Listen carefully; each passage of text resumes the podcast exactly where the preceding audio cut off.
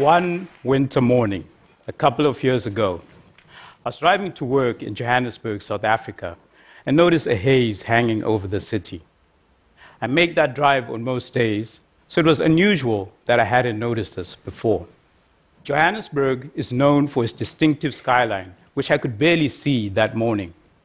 It didn't take long for me to realize that I was looking at an enormous cloud of air pollution.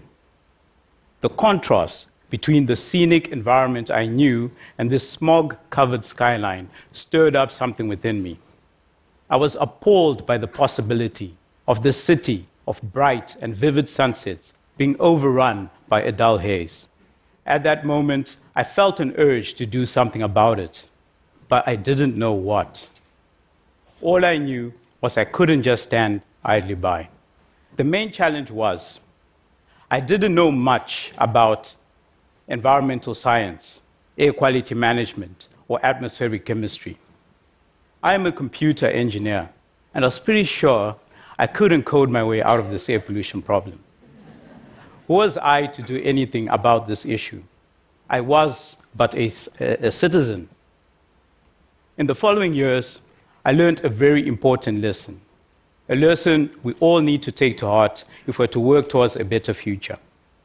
Even if you're not an expert in a particular domain, your outside expertise may hold the key to solving big problems within that domain.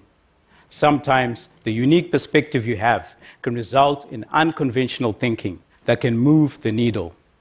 But you need to be bold enough to try. That's the only way you'll ever know. What I knew back then was that if I was even going to try to make a difference, I had to get smart about air pollution first. And so I became a student again. I did a bit of basic research and soon learned that air pollution is the world's biggest environmental health risk. Data from the World Health Organization shows that almost 14% of all deaths worldwide in 2012 were attributable to household and ambient air pollution with most occurring in low and middle income countries. Ambient air pollution alone causes more deaths each year than malaria and HIV/AIDS. In Africa, premature deaths from unsafe sanitation or childhood malnutrition pale in comparison to deaths due to air pollution and comes at a huge economic cost over 400 billion US dollars as of 2013, according to a study by the Organization for Economic Cooperation and Development. Now, in my work, I explore new frontiers for artificial intelligence, where the symbiotic relationship between man and machine can find a beneficial footing and help us to make better decisions. As I thought about the air pollution problem, it became clear that we needed to find a way to make better decisions about how we manage air pollution. And given the scale of the problem, it was necessary to do it in a collaborative way. So I decided I better get to know some people working within the field. I started to speak to officials from the city of Johannesburg and other surrounding cities, and I engaged the local scientific community, and I also made a few cold calls. The process of engagement I embarked upon helped me to develop a deeper understanding of the problem. It also helped me to avoid the trap people in my profession sometimes fall into when trying to innovate, where we're quick to apply a technology before we've firmly grasped the problem at hand. I began to develop an idea about what I could do to improve the situation. I started by simply asking myself how I could bring together in some meaningful way my skills in software engineering and artificial intelligence, and the expertise of the people I'd reached out to.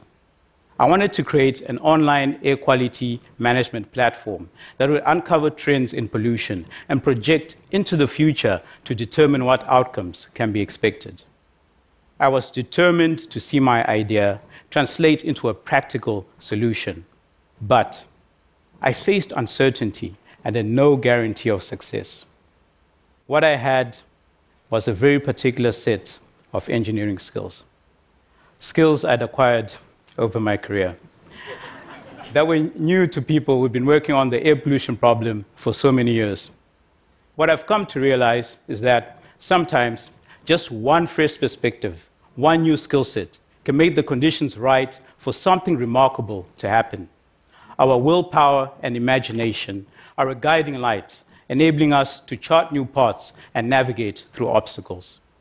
Armed with a firmer understanding of the air pollution problem, and having managed to source over a decade's worth of data on air pollutant levels and the meteorological conditions for in and around Johannesburg. My colleagues from South Africa and China and myself created an air quality decision support system that lives in the cloud. This software system analyzes historical and real time data to uncover the spatial temporal trends in pollution. We then used new machine learning technology to predict future levels of pollution for several different pollutants days in advance. This means that citizens can make better decisions about their daily movements and about where to settle their families. We can predict adverse pollution events ahead of time, identify heavy polluters, and they can be ordered by the relevant authorities to scale back their operations. Through assisted scenario planning, city planners can also make better decisions about how to extend infrastructure, such as human settlements or industrial zones. We completed a pilot of our technology that was run over a period of 120 days, covering all of South Africa. Our results were confirmed when we demonstrated a tight correlation between the forecasting data and the data we were getting on the ground. Through our leadership, we have brought cutting edge, world leading assets that can perform air quality forecasting at an unprecedented resolution and accuracy, benefiting the city that I drove into one winter morning not very long ago and thought to myself, something is wrong here.